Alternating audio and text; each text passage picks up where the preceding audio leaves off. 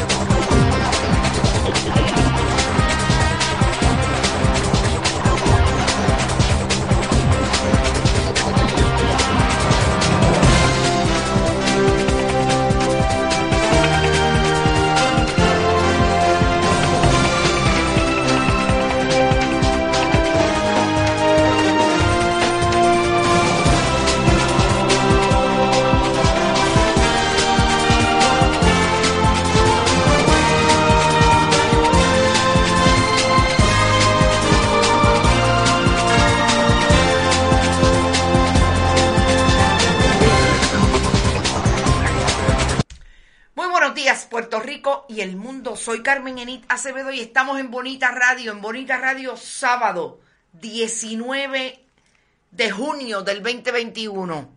Y hoy estamos en Bonita Radio que vamos a celebrar una noticia que me parece que debería haber sido la portada de todos los periódicos en Puerto Rico, aquellos que todavía se precisan en papel.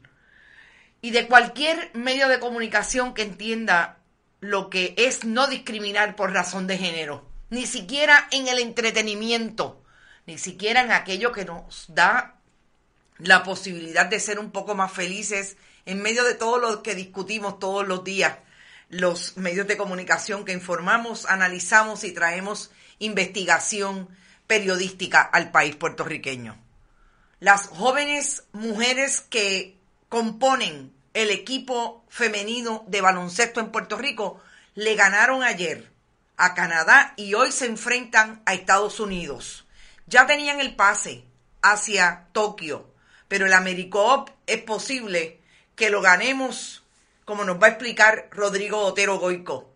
Porque vamos a hablar, empezar este programa de esto es lo último, con una buena noticia. Y es esa hazaña de las nuestras las mujeres en el baloncesto puertorriqueño en un hito porque es la primera vez que lo logran y ahí estará la explicación de Rodrigo, que es quien sabe en Bonita Radio de Deportes. Ya mismo vamos a eso, pero antes también quiero decirles que vamos a hablar de lo que está pasando con Luma en dos escenarios importantes. Los tribunales, cómo se han comportado. En este caso, cuando Luma fue ante el Tribunal de Primera Instancia de San Juan a decirle al tribunal que no podían trabajar porque Lautier le interponía el proceso de operación allí en la privatizadora porque piqueteaban e interrumpían su trabajo. Fueron en un interdicto y salieron trasquilados.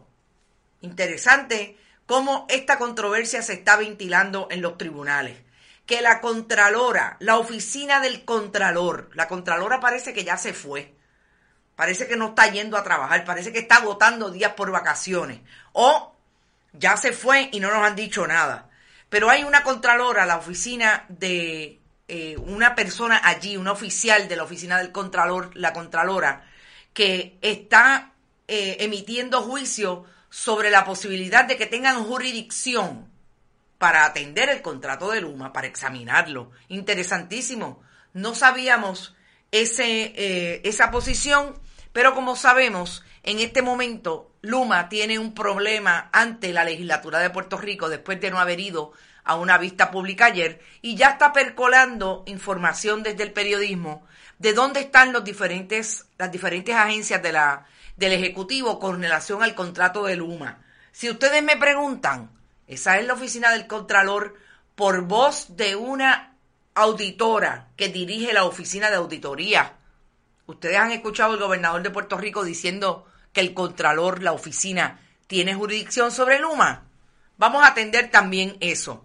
Lo que ya le está diciendo la eh, organización que reúne a los hospitales Aluma, que ayer quedé de discutirlo y no lo discutí y me parece importante por quiénes son los personajes y el silencio, casi silencio mediático que ha habido con relación a las expresiones de Jaime Pla.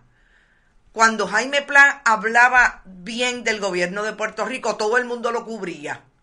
Pero está hablando mal de Luma y dice, le va al punto a Luma. Esta intermitencia de la energía eléctrica nos afecta y sobre todo afecta, afecta a los pacientes que están encamados y que necesitan el suplido de energía eléctrica sin intermitencia. Vamos a hablar sobre eso también. Y no podemos dejar de hablar de Rafael Machargo Maldonado, ese flamante secretario del Departamento de Recursos Naturales, que parece que el jibarito de San Sebastián y los jibaritos de Rincón, que están allí todos los días diciéndole que la piscina es ilegal, la, la construcción, el permiso que le dio el Departamento de Recursos Naturales al condominio Sol y Playa, donde reside el primo del gobernador eh, Pedro Pierluisi, Walter Pierluisi y CERN,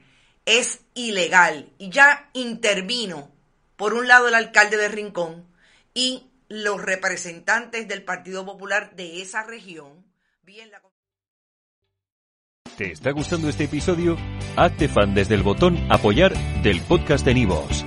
Elige tu aportación y podrás escuchar este y el resto de sus episodios extra. Además, ayudarás a su productor a seguir creando contenido con la misma pasión y dedicación.